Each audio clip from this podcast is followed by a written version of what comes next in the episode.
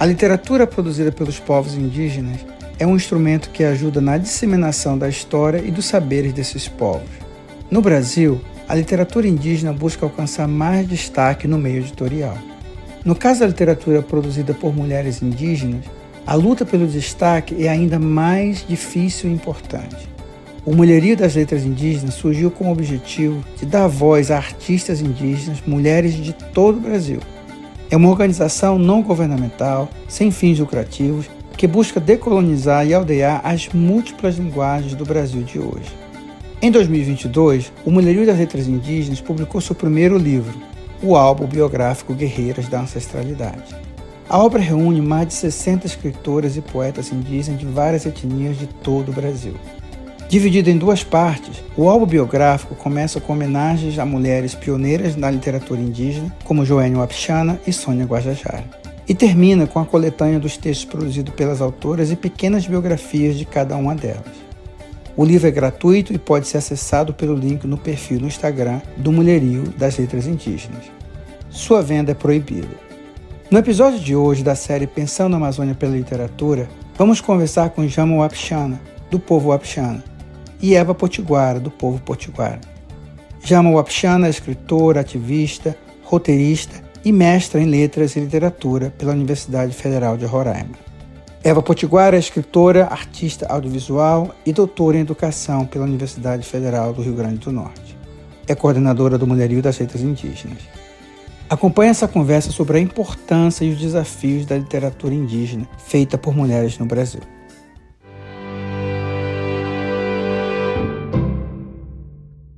Eva e Jama, sejam todas bem-vindas. Ao EBT, muito obrigada. Caimen, Caimen, Caimen, muito obrigada a todos.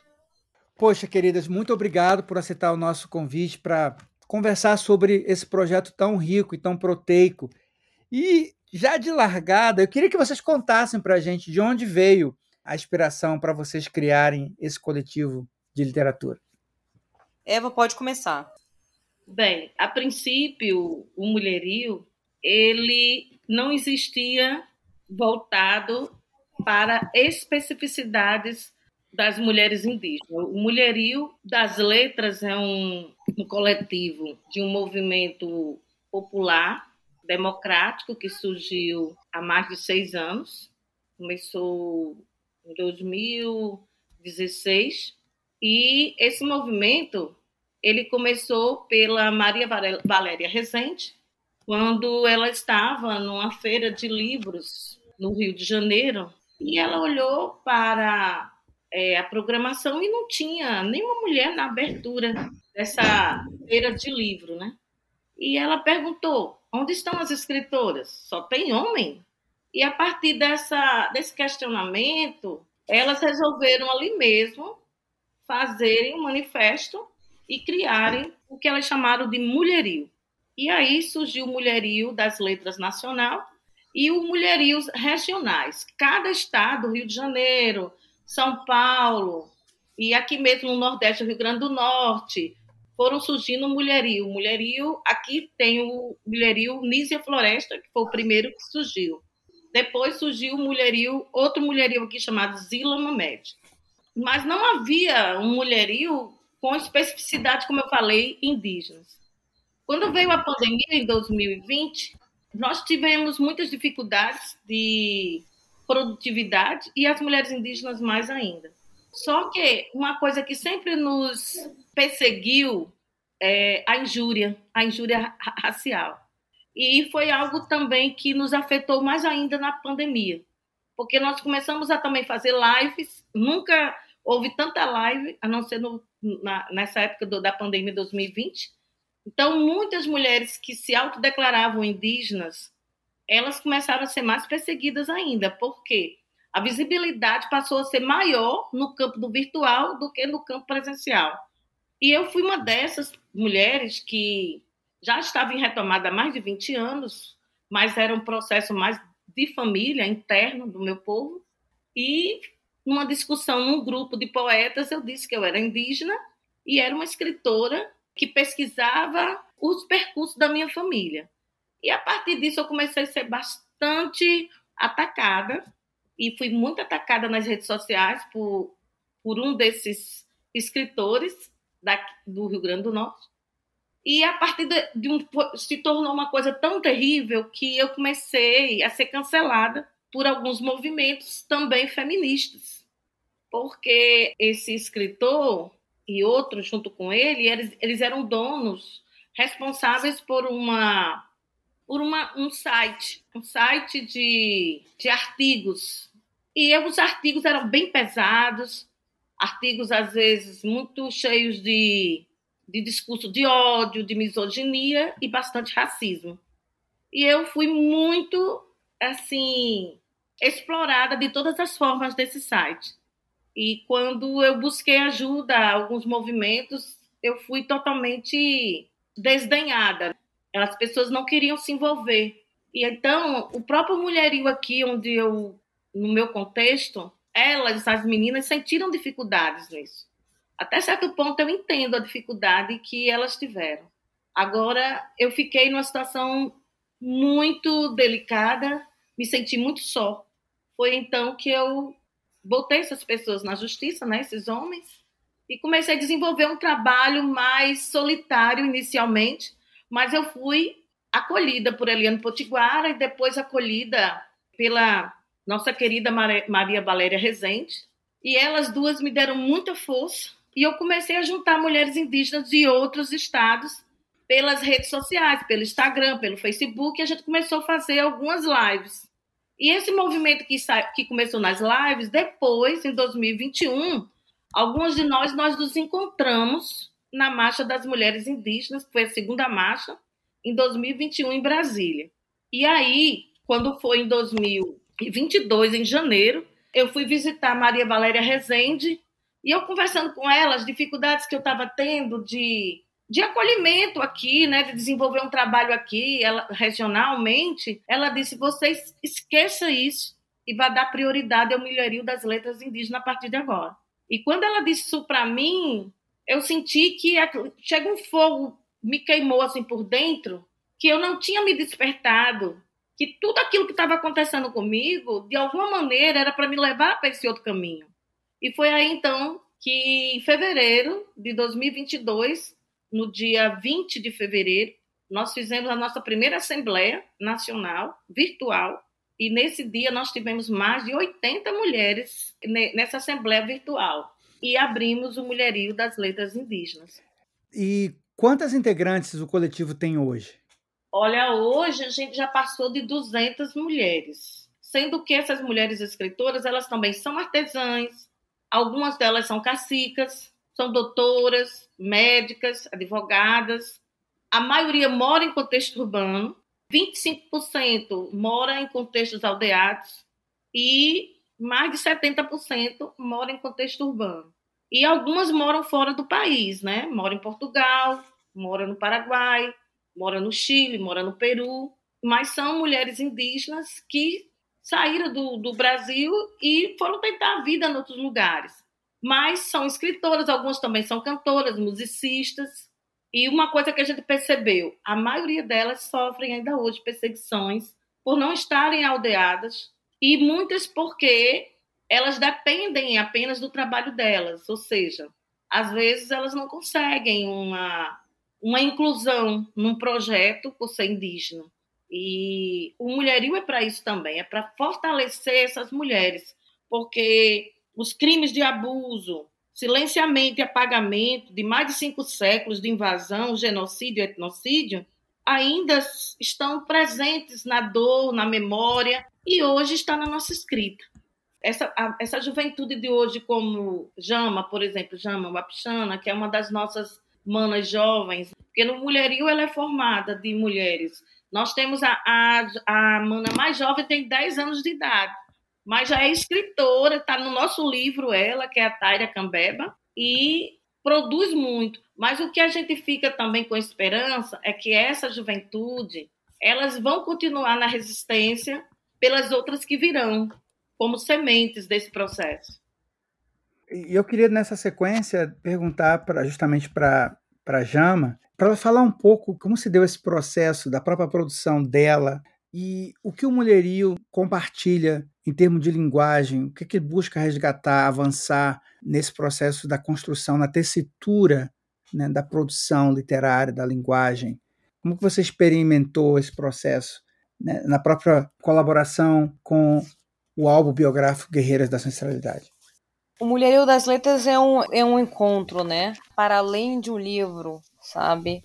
É um encontro com os outros. A princípio, eu fui convidada pela outra parenta, né? A gente, parente, quando participa de algo, vai chamando outro parente. Dessa forma, eu fui convidada pela Lúcia Tucuju a entrar do Mulherio das Letras, também para a gente lançar um álbum, precisa lançar um álbum, né? E também um conto. E eu tinha um. Recentemente eu tinha tinha finalizado o, o meu mestrado, meu mestrado eu trouxe um, um poema, uma, uma escrivência minha, né? Do meu sagrado violado. É uma dor minha, um processo de violência muito individual e também coletivo. E eu, a primeira coisa que veio à cabeça, vou levar isso, porque eu senti um acolhimento, um acolhimento antes desse primeiro momento. Eu acho que a gente é como se fosse, vem, vai ser esse, vai ser essa escrita. Para mim foi um momento de muita, subjetivamente muito desafiador, uma escrita de, de violência, sabe? Que atravessa meu corpo, mas, mas eu vejo que não só o meu corpo, se tratando eu falei um pouco é, da violência contra as mulheres indígenas, contra os corpos, um território violado. E entender que não é uma luta individual, mas sim uma luta coletiva e que a gente torna público isso, sabe? É um processo também de se limpar, de se curar também, sabe? Em que foi abraçada pela, pela Eva Potiguara, né? Eva me ajudou bastante na escrita, sabe? Eu fico pensando, será que esse momento de expor isso, sabe? E é um, foi um momento bom, foi um momento certo, porque é um processo também de cura encontrar com o outro, conhecer o outro através do livro também, foi um processo de cura para mim, sabe? Esse é o meu, é o de como eu vejo a minha escrita, que também foi moldada, foi, teve observações também, mas qual, qual escrita que eu quero levar? Essa seletiva de contos, esse seletiva de poemas para dentro de um livro que representa uma mulher indígena, uma mulher wapixana dentro desse álbum, sabe? Eu entendo em diversos momentos que, que eu pude estar com outras manas de diverso, diversas partes do Brasil, a gente pôde compactuar, a gente pôde chorar junto, sabe? Compartilhando das mesmas dores, falar sobre patriarcado, falar sobre a violência desse território, falar do, do, da violência contra o, sagra, o sagrado, sabe?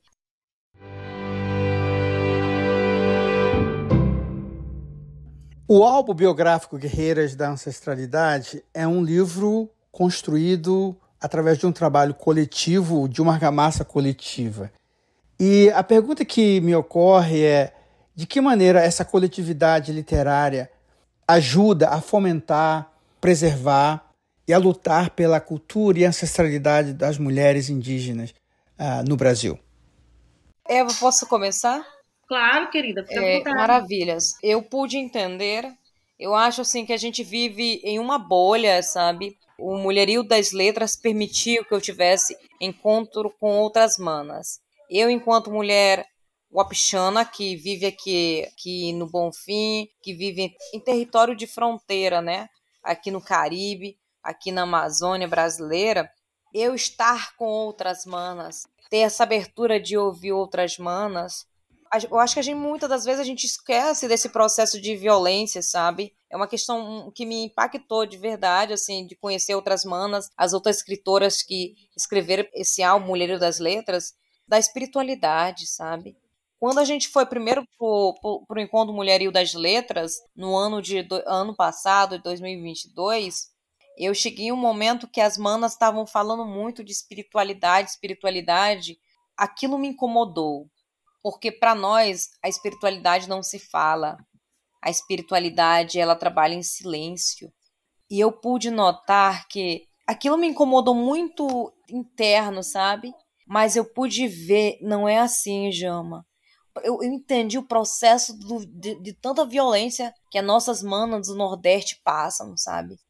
como é que a gente aqui da região norte, como é que a gente recebe as outras manas, sabe? Porque a gente tem muito os nossos olhares dessa recepção ainda, dessa questão muito é um eu vejo que é um preconceito entre nós ainda, entre nós para com nós.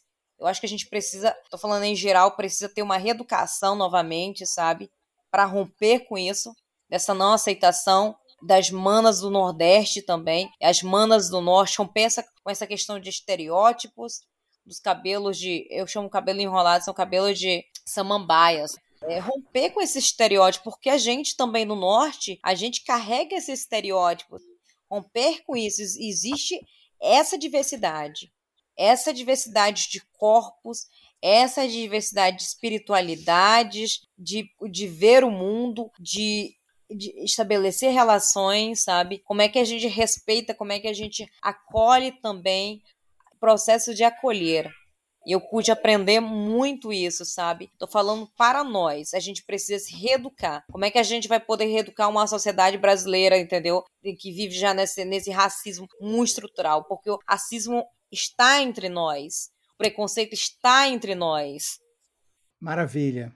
Eva, eu acho muito pertinente e esperançoso ouvir a narrativa né, de jovens como Jama Wapichana, que é uma mana lá do norte, tendo essa visão mais ampla do que o etnocídio né, foi e ainda é nos nossos corpos territórios das mulheres, e em especial as mulheres do Nordeste brasileiro.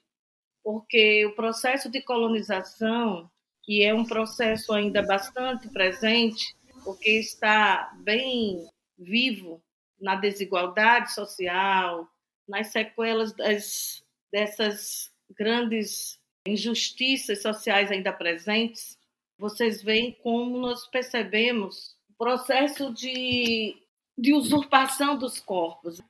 E o etnocídio, que não é a morte do corpo, mas a morte do processo de identidade, quem é você, e chega também a esse olhar do outro que você não é ou você é.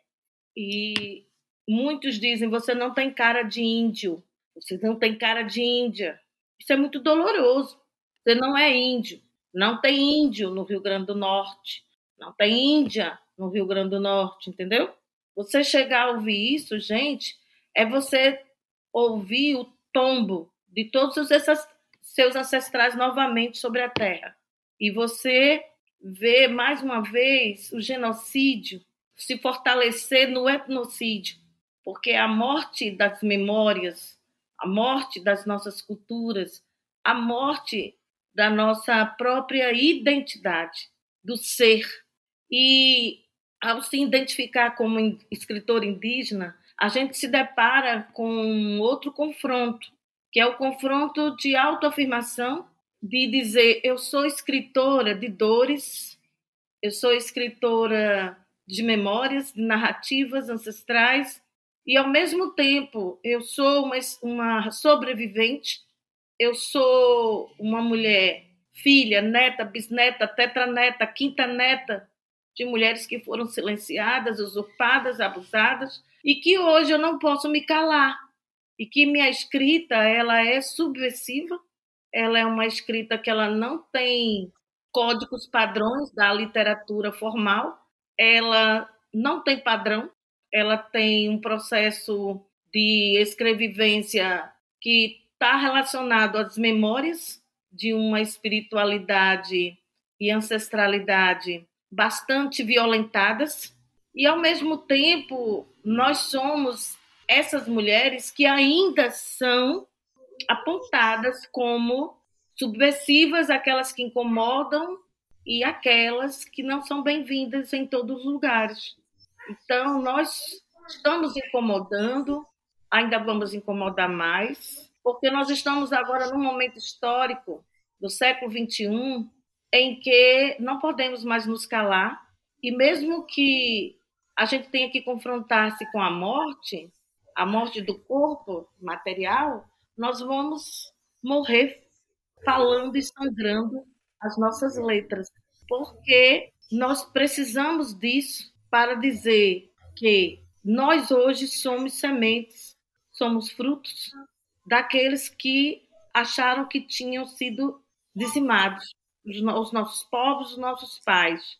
Nos tornamos escritoras, aprendemos a língua do invasor para dizer: essa terra é nossa, esse lugar é nosso, e nós podemos ser o que quisermos, e que vocês jamais irão falar nada sem nós, fazer nada sem nós, e jamais vocês irão nos deter, mesmo com suas armas de fogo, com suas armas químicas e com todo o poder patriarcal que vocês engendraram há mais de cinco séculos. Porque a nossa escrita, ela não é apenas uma literatura, ela é a nossa ancestralidade viva, ela é também a voz dos nossos encantados e ela também é fogo, terra, água e ar. Ela é a própria Mãe Terra, junto de todas nós, a nossa mãe querida, a mulher mais estuprada e mais violada, e nós, Membira Abiayala, filhas da terra. Nós vamos até o fim por todas e especialmente por ela. Você sabia que o especial Pensando a Amazônia pela Literatura não está acontecendo só aqui no Latitude Cast? A revista Amazônia Latitude também está publicando diversos conteúdos sobre o tema no site, como resenhas e artigos. Para acessar todo esse conteúdo, basta entrar no nosso site amazonialatitude.com dando continuidade a esse diálogo e pensando na construção, na contribuição que vocês têm dado para o mulherio, para as letras indígenas. No Repórter Eco, na TV Cultura, vocês tiveram por lá e a organizadora do livro, Vanessa Guarani, ela comentou que alguns dos textos vieram de histórias contadas pela tradição oral. E eu achei isso muito interessante. Eu queria que vocês falassem um pouco como funcionou a adaptação dos textos dessa oralidade, essa transcrição, essa transição para o livro? E qual a importância dessa, dessa adaptação? Bem, o processo não foi fácil, porque, embora nós tenhamos esse estigma de povos da oralidade, nós também sempre utilizamos as expressões gráficas ou picográficas, né, ou pirográficas, porque os nossos povos também foram povos imagéticos. Usavam as imagens nas pedras, nas rochas, nas cerâmicas, nas madeiras, esculpiam as suas histórias através de simbologias, sejam elas até nos cânticos. Então, quando o invasor chegou, eles precisavam aprender a nossa língua.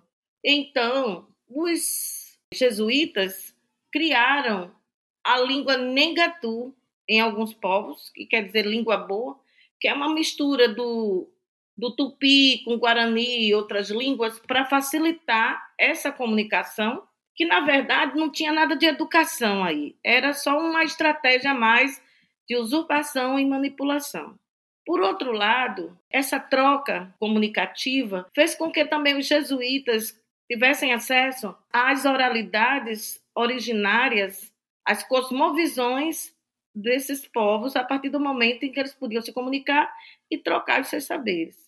Muitas dessas histórias foram transcritas por alguns jesuítas e em até alguns livros. Eram ouvidas e transcritas por eles. Muitos dos indígenas foram aprendendo a escrever porque foram educados no catecismo desde a tenridade dos seus 5, 6 anos de idade chegavam aos 10, 12 anos já alfabetizados na língua do branco, e aí eles começaram a escrever também esses produtos que antes estavam só no contexto da oralidade. Quanto às nossas manas, as mulheres, elas sempre foram as que mais transmitiam essa oralidade para seus filhos e netos nos momentos antes de dormir ou até nos momentos de colheita, no momento de catar o feijão, no momento de ralar a mandioca. Ali eram momentos também de trocas de histórias, né? as mulheres hoje, aquelas que, que têm celular, elas usam mais o áudio do celular, mais do que a própria escrita, porque algumas também falam o seu idioma materno, que é diferente totalmente do idioma do branco da língua portuguesa.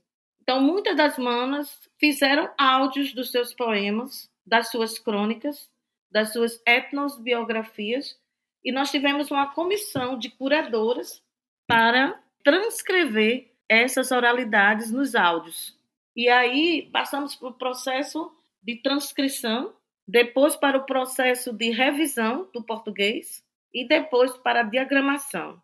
Foram processos longos, levaram às vezes cinco meses, às vezes um texto para estar pronto, porque nós tínhamos que ter, ter ciência da, do, da pontuação, do parágrafo, do ponto de exclamação ou de interrogação, porque tínhamos que prestar atenção naquela oralidade e trazê-la para o status de escrita.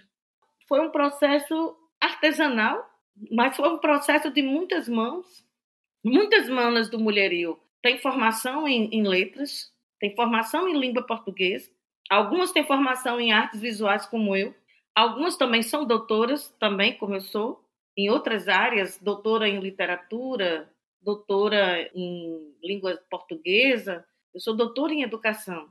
Então, nós tivemos o apoio somado no coletivo. Então, o coletivo fez a diferença aí, nessa transcrição desses saberes, porque muitas também das, dessas manas, elas também escreviam desde adolescência e chegaram aos 40, 50 anos sem nunca ter, ter publicado um, um livro sequer. E elas estavam no total assim apagamento. E o livro foi o primeiro livro, na verdade, que foi publicado algo produzido por elas. São quatro páginas por, por autora, sendo que a primeira e a segunda página era reservado para etnobiografia, que é a parte onde ela conta a sua história e do seu povo, e a terceira e quarta página eram para poemas, crônicas, contos e outras produções literárias autorais, sendo que essas produções elas advêm dessa oralidade, muitas delas são contos que vêm da oralidade do seu povo. Então a gente percebe isso, as cosmovisões nessa diversidade, mas também percebemos que essas mulheres elas têm talentos incríveis e uma capacidade de comunicação criativa esplendorosas. Bastava ter um pouco de oportunidade. É por isso que nós nos fortalecemos nessa luta pelo mulherio. Perguntando para Jama, hoje o que a gente observa, é, Jama, é que existe uma. se define melhor uma literatura indígena em 2023, digamos assim. Qual a tua visão hoje da literatura indígena? E em relação à luta por protagonismo, em relação ao mercado editorial, como é que você vê a contribuição que o mulherio traz nesse processo em busca desse protagonismo? Eu penso que pensar da onde, da, onde sai isso, sabe? Talvez eu não consiga responder seu mercado editorial ainda, mas de impactos nas bases ainda, sabe? Para quem a gente escreve eu acredito que a gente ainda deve escrever para nós, porque a gente possa reeducar primeiro a gente, sabe? Esse tipo de literatura serve para nos acordar, uma compreensão de, para nós entendermos como a gente está tão envolvido, tão para nós. Eu fico pensando para nós, sabe? É um despertar para nós. Essa literatura tem que chegar para nós, sabe? Quando tem chegado vários lugares, várias escolas das nossas bases, várias escolas de comunidades indígenas, eu acho que o objetivo tem que chegar até nós, para conosco, sabe? Depois a gente consegue alcançar a sociedade brasileira, os mercados editoriais também, porque o principal somos nós. Quem é que a gente está despertando? O que, que a gente está falando nas nossas escritas? O que nossos parentes estão trazendo? Essa valorização de nós enquanto profissionais, sabe? Desse reconhecimento perante as nossas, os nossos coletivos. Para mim, é, é, antes de chegar ao editorial, tem uma, é um reconhecimento de, de uma, um reconhecimento de identidade também. É dizer que nós podemos publicar também.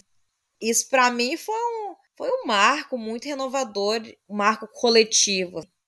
Correto. Uma coisa que, que, eu, que eu pensei nessa pergunta era que recentemente nós publicamos um, uma resenha e um podcast com a, uma autora, Verenilde Pereira, que é uhum. é considerada a primeira autora afro-indígena. E o livro dela foi redescoberto 25 anos depois que ela publicou o livro com o próprio dinheiro dela. Ela saiu distribuindo o livro nas ruas, colocando nos pontos de ônibus para as pessoas pegarem. E o livro hoje foi redescoberto através de um, um leitor, um crítico pegou o livro e vai ser reeditado pela Companhia das Letras. Agora vai sair agora para esse ano. E quando a gente vê histórias como essa, né, de uma mulher filha de pai negro, de mãe indígena, que publicou um livro que é um livro que quebra paradigmas, que traz uma não somente uma linguagem inovadora, mas que ao mesmo tempo rompe de certa forma, né, com é, abrindo aí um protagonismo né, inédito nas letras brasileiras, considerado importante nesse momento. A minha pergunta era nesse sentido, sabe, Jama? Era, e eu acho muito interessante como você colocou de que na verdade o objetivo não é tanto a projeção, mas essa busca dessa identidade primeiro, né, desse reconhecimento local da, dentro da comunidade do trabalho que vocês produzem. Mas você podia comentar algo nesse sentido dessa relação da produção, do que aconteceu nesse caso específico com a Verenilde Pereira e esse se é possível fazer essa correlação, e inclusive pelo fato de ser uma literatura afro indígena, pioneirismo. Então, se você pudesse falar um pouquinho sobre essas conexões e pensar mesmo no, no próprio na né, contribuição do mulherio. Né? Isso é interessante, sabe? Até, até abordar isso, acho que a, a, Eva também pode complementar com essa fala, porque antes de, de como é que a gente traz o termo afro-indígena, porque está em ambiente de fronteira também, a gente pode até se encontrar em termos de afro, mas é muito, é muito complexo isso, sabe? É muito complexo colocar o afro na frente do indígena, sabe? Esses termos são bem, eles são muito complexos, estão sendo muito debatidos. Mas de como a, essa literatura ela passa a ser visibilizada, sabe, também de Verenilde, assim, questões amazônicas também, sabe, muitos, assim, exemplos, pegar em nível na minha região aqui, nós não temos muitas publicações, mas publicações dentro da, da que saem das comunidades, sabe, já tem muito materiais produzidos, mas não tem ainda tipo suporte essa questão, tipo, eles produzem muito, muito material, mas não tem essa visibilidade. Tornar esse material concreto escrito, sabe? Tá faltando isso para cá, para as nossas regiões, mas as comunidades, os professores, a nossa juventude tem produzido bastante, claro, com a sua, com a sua sabe? Mas essa invisibilidade ainda abarca todas nós, chega até nós. E é, eu acho interessante porque eu acho que o livro, né, é, a, o álbum biográfico Guerreiro da Ancestralidade, ele quebra essa invisibilidade. Eu não uhum. estaria falando com você aqui hoje se não fosse por esse, esse livro, se não fosse por esse empenho de todas vocês, desse coletivo, de trazer esse álbum biográfico dessas guerreiras. E, e isso já é uma demonstração de que é possível quebrar.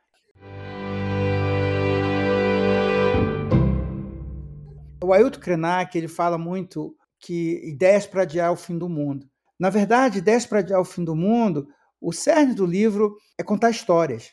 Todos nós temos um HD no nosso cérebro para histórias, para ouvir histórias, contar histórias. E, e, Eva, eu queria que você falasse um pouco para a gente, e você também, Jama, sobre na construção do livro, nesse processo de, de costura, como você definiria esse processo de, de contar histórias das mulheres não, é, não seria simplesmente, eu diria, contar a história, mas seria também, eu diria, uma forma de, de resgatar, de luta, linguagens, referências culturais. Como é que vocês observaram esse processo nessa tessitura do contar histórias dentro da, do livro?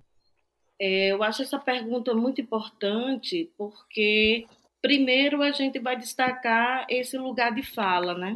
esse lugar de fala que transmuta-se da oralidade para escrita. mas que nessa transmutação ela não perde a sua essência de resistência e ao mesmo tempo a sua a sua natureza ancestral. O que acontece quando a gente escreve? O que seria essa escrita de uma mulher indígena? Eu acredito que a nossa escrita ela não é apenas minha. A nossa escrita é uma escrita do eu outro e outros, outras. Eu vejo a minha escrita como uma escrita que ela está fincada nas raízes mais profundas das árvores, assim como ela está nessa corporeidade das mulheres e homens de minhas vidas, aqueles que estão no meu sangue, no meu genoma, no meu DNA, e que muitas vezes, de maneiras que eu não sei explicar, gritam, falam, cantam, rezam, poetam e criam artes. E essa arte da palavra, que seria a literatura, ela é uma, uma arte que ela não tem um final feliz, porque nossa vida ela não tem final e esse momento não é feliz, mas também não é infeliz. É um momento de luta. Nós estamos incessantemente na luta. E quem está na luta implica que esteja atento a acolher o parceiro, parceira que está lutando junto. E quando a gente escreve, nossa escrita tem essa, essa densidade e intensidade. Eu até posso dizer, como tem um poema meu da última obra Biayala Membira Nhanhanguara, que foi lançado pela UCA Editorial, que diz assim: A minha escrita eu uso para dizer o que me cala. A minha pele é um mapa de histórias colonizadas. As minhas memórias são rios que temem e teimam cobrir abismos. As minhas vozes desejam acordar ladrões de sonhos. Então, é uma escrita de uma corporeidade e quanto mais a gente se fere, mais a gente se desavessa em versos, se desavessa em crônicas, se desavessa nas nossas rimas de dores, nas nossas rimas encharcadas de sangue e também de memórias. Quando eu fui escrever um poema que eu chamei de Ancestralidade Feminina, eu contei as histórias de mais de cinco gerações da minha família. Porque eu parti da oralidade das mulheres de minha vida, de tudo que eu ouvi desde criança, e fui trazendo um conto que, na verdade, é, é toda um, um, uma série de violações e usurpações historicamente que foram processadas na minha geração. Então, quando eu escrevo isso, eu não estou apenas contando uma história, entende? Eu estou denunciando crimes e, ao mesmo tempo, manifestando o meu amor e a dignidade dessas mulheres. Eu digo assim, ó, minha mãe, com quatro anos, morava no sertão. Foi levada para o litoral por uma tia rica que preferia seu cabelo de indinha nativa. Minha avó tinha muitos filhos, aceitou compassiva, pois saiu moça do seringal do Pará para fugir da vida tempestiva. Minha bisavó desgostou do genro paraibano, porque era um caboclo andarilho e andava pelo mundo como um cigano. Minha trisavó nem soube dessa confusão. Foi pega pelo laço, pelo branco, com quem viveu infeliz dessa violação. Minha tetravó no mato vivia e plantava macaxeira, até sua roça ser queimada por ambição pela madeira. Minha quinta avó na aldeia vivia, com seu povo em comunhão, na floresta livre ela dançava, até o navio chegar e declarar a invasão.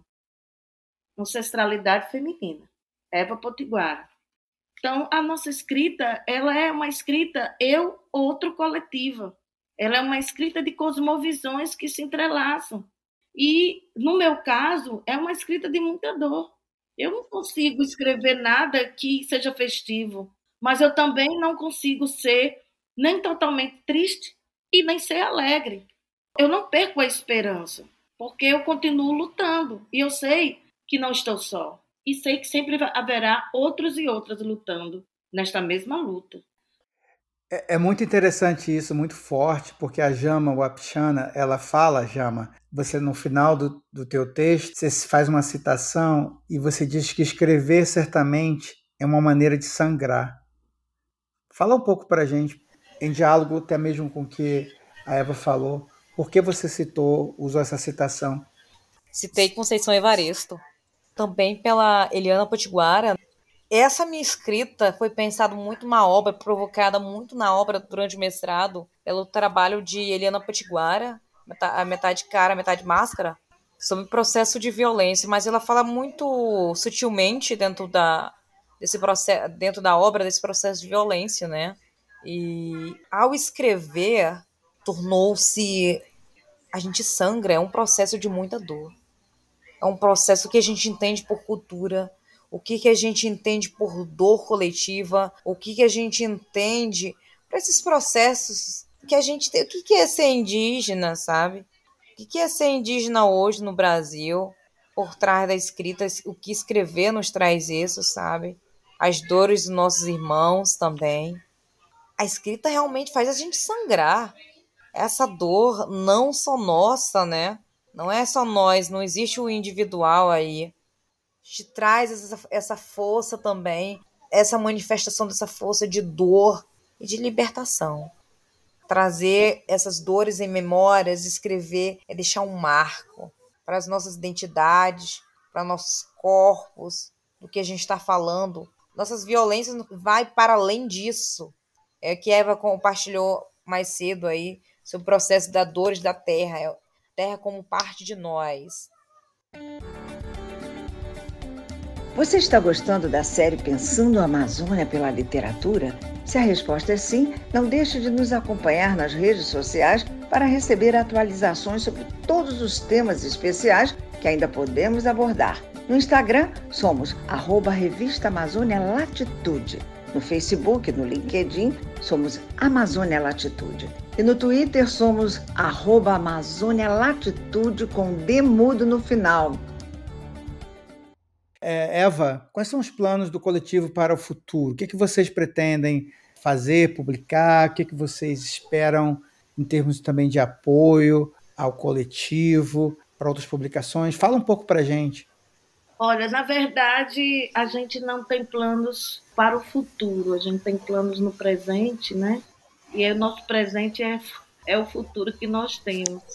Mas a gente tem assim, a gente quer publicar o alvo é, etnobiográfico 2024. No próximo ano, a gente está vendo aí a possibilidade de fazer uma parceria com o MEC e a rede de sustentabilidade, né? E já temos aí um parceiro aí que gostou da ideia para distribuir nossa obra, porque a gente vai continuar com a proposta de uma obra que não, não pode ser vendida. E o outro desafio da gente, a gente quer fazer o nosso primeiro congresso nacional de escritoras indígenas a nível nacional e a gente quer, quer fazer esse encontro trazendo as manas, e essa é a nossa maior dificuldade, a gente precisa trazer parceiros para poder somar nessa questão de recursos, e a gente precisa trazer essas mulheres, porque a maioria de nós, nós não, não nos conhecemos pessoalmente ainda. Somos mulheres de várias regiões, região norte, nordeste, sul, sudeste, centro-oeste, a gente ainda não teve essa oportunidade de nos encontrar presencialmente. E nós também temos aí um grande desafio que nós vamos agora encabeçar. Além do álbum biográfico, a gente quer fazer uma série que a gente está chamando de Aldear a Literatura Brasileira. Aldeando a Literatura Brasileira, meu primeiro livro. Então, a gente quer possibilitar que as escritoras indígenas do Mulherio, que ainda não tiveram as oportunidades nem condições de publicar seu primeiro livro solo, elas possam fazer isso no próximo ano. E nós estamos com esse grande projeto, que é um projeto faraônico, vamos dizer assim, não queria usar essa palavra, mas na falta de uma outra, É um projeto bastante ousado, é um projeto de enfrentamento com o patriarcado, com essa máquina, essa máquina capitalista colonial, que é a máquina do livro. A gente sabe que a maioria das livrarias foram fechadas. Existe um número pequeno de grandes produtores de livro que dominam o mercado da literatura e do livro didático, e a gente também está enfrentando tudo isso, além da invisibilidade, porque a literatura indígena é menos de um, é um, não chega nem a 1% ainda né, no, no, no ranking da, da produção literária desse país pindorama chamado Brasil. E a gente está querendo fazer isso e a gente vai fazer, porque nós somos carne de pescoço, nós somos ruins de matar, nós somos um povo difícil de morrer, porque nós, te, nós sabemos viver de todas as maneiras. A gente vive na chuva, na seca, no outono, no verão, no inverno. A gente sempre dá um jeito, a gente se transmuta o tempo todo. Então a gente é bicho difícil de matar. E sendo mulher é mais difícil ainda, viu? Então a gente vai, vai conseguir isso aí. E a gente é tão metida, a gente é metida porque a gente não é pouca coisa, né? Então a gente quer fazer isso de uma maneira grandiosa. A gente quer levar todas essas mulheres que querem lançar seu primeiro livro. Primeiro, elas não vão pagar nada pelo livro, olha só. Então a gente vai fazer, vai conseguir isso. Elas vão ter esse livro e elas vão poder vender o livro delas, certo? E nós vamos poder ter mais livros de mulheres indígenas rodando, voando em todos os quatro cantos dessa biaiala desse planeta Terra. Por exemplo, manas como Jama, que não tem ainda seu primeiro livro, porque no nosso grupo de mais de 200 mulheres, mais de 80% não tem o primeiro livro. Por questões, muitas questões de desigualdade social, questões financeiras, questões de, de racismo, de discriminação e tantos outros, sabe? Mas elas vão conseguir e nós vamos conseguir. E a gente pede que os encantados aí fortaleça essa nossa empreitada, porque a coisa não é pequena não, a coisa é, é pesada mesmo, porque nós somos nós somos guerreiras. Nós não estamos aqui a passeio, não. Melzinho aqui disse que eu tinha razão. Obrigado, Mel. Obrigado pela participação extra. E eu queria, a gente está chegando ao fim da nossa entrevista, mas eu queria que vocês falassem para a gente onde podemos encontrar o coletivo, o álbum biográfico, e fala para a gente aí o endereço de vocês nas redes, como acompanhar as novidades de vocês. Nós estamos no Instagram, no Facebook, estamos disponíveis. O meu Instagram foi derrubado, silenciado recentemente. Até ativei um outro, Jama Wapichana. Mulherio, né, das letras indígenas, Facebook e Instagram. Eva Potiguara, Instagram e Facebook. E podem ficar inquietos também com as nossas revivências e insubordinações. Nós somos insubordinadas. O nosso Isso. foco é valorizar o lugar de fala das escritoras indígenas nessa contemporaneidade. Nós temos o nosso e-book gratuitamente que vocês podem baixar na bio do Instagram do Mulherio. Lá vocês chegando, vocês têm o link, é só clicar que vocês baixam. Podem divulgar sem moderação, entendeu? Esse livro ele não pode ser vendido, mas vocês se destaquem as manas que estão nele. Hoje nós claro. também queremos fazer uma, uma femenagem, né? A nossa querida Antônia Flechiato Chá, que faleceu hoje. Ela uhum. também tinha na luta contra o câncer. A Antônia Flechiato Chá, ela está no nosso álbum biográfico, na página 40 e 41. Ela era cacica, era educadora, professora em escola indígena, na cidade de Rodelas, no extremo sul da Bahia. Eu tive a felicidade de, de conversar com ela, não tive com ela pessoalmente ainda. E ela escreveu aqui no, no texto dela o seguinte: Sou originária da terra Pindorama, filha da força da natureza ancestral. Sou fruto de um povo que resistiu à invasão, provocando um rio de dor. Sou a resistência do processo de genocídio, originária desta terra desigual. Quando Cabral nessa terra pisou, a posse desse território arquitetou. há 522 anos, tentam nos silenciar. Essa violência gera pagamento, destruição, derramamento de sangue, matam em massa os povos desta terra, deixam crianças órfãs, mulheres viúvas, anciãos sem proteção. Sou fruto das lutas sangrentas e trago na, na veia a resiliência. E ela disse mais no final: Ainda quer saber quem eu sou? Sou ser de direitos, sou fruto de um povo resistente que sobre, sobreviveu à destruição da inundação. Sou mulher indígena, guerreira, filha oriunda do Rio São Francisco, protagonista da nossa cultura, educação e tradição. Sou povo tuxá do sertão. Resistiremos às violências e humilhações. Ressurgiremos a cada dia, mais fortalecidos e unidos na luta por igualdade de direitos para toda a nação. Antônia Flechiato Chá, hoje se encantou, hoje está eternizada em nossas memórias e na sua escrita no livro autobiográfico Guerreiras da Ancestralidade 2022, e que a voz dessa mulher, ela não fique apenas nessa escrita, que a voz dessa mulher, ela possa também despertar nessa sociedade tão líquida ainda, né? O reconhecimento das singularidades e pluralidades estéticas, artísticas, no campo das letras, no campo de todas as outras artes dos povos indígenas, das suas memórias de dores, de lutas e ancestrais, vítimas da ganância de um colonialismo capitalista colonial que ainda hoje está bastante feroz, bastante forte na destruição da nossa terra, dos bens naturais, transformando tudo em mercadoria e transformando os seres em protótipos mecanizados desse mercado. Então, é para isso que nós resistimos e queremos também pedir a vocês que invistam na literatura indígena, procurem os escritores indígenas e escritoras indígenas.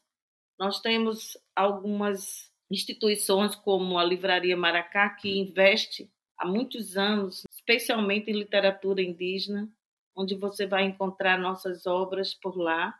E vamos descolonizar, né? vamos quebrar paradigmas. A gente precisa fazer isso.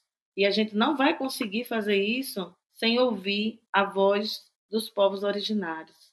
Que possamos, então, ser ouvidas, respeitadas e que possamos ter um diálogo mais mais íntimo com o que a mãe natureza pede, mais respeitoso com ela. Vamos parar de sermos seres usurpadores. Vamos parar de sugar os bens naturais. Vamos vamos servir como a água serve como corrente. Vamos servir como o ar serve como brisa. Vamos servir como os animais servem na humildade, até de nos servir de carne. Para viver, vamos ser servos da nossa mãe natureza. Vamos parar de sermos mercadores dela, vendê-la, possuí-la. Vamos servir como o pássaro, né? como a águia, como a flor. E assim, quem sabe a gente pode se juntar a vocês escrevendo uma nova história. Que amanhã nossos netos, filhos possam dizer: olha, eles cuidaram da mãe terra, por isso que hoje nós estamos aqui como frutos de toda essa história. Ao EBT, muito obrigada.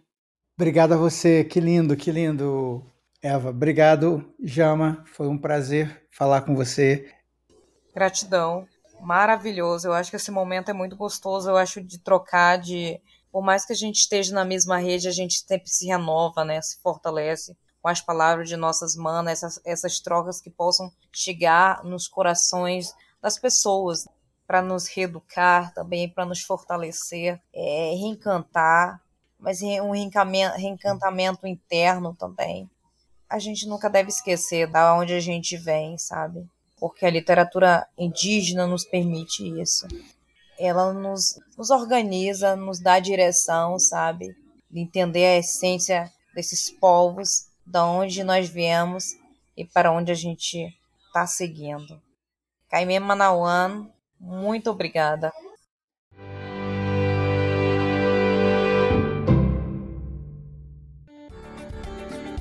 Eu sou Marcos Colom e esse foi mais um episódio do Latitude Cast em que conversamos com as escritoras Jamoa Pichana e Eva Potiguara, do Mulherio das Letras Indígenas.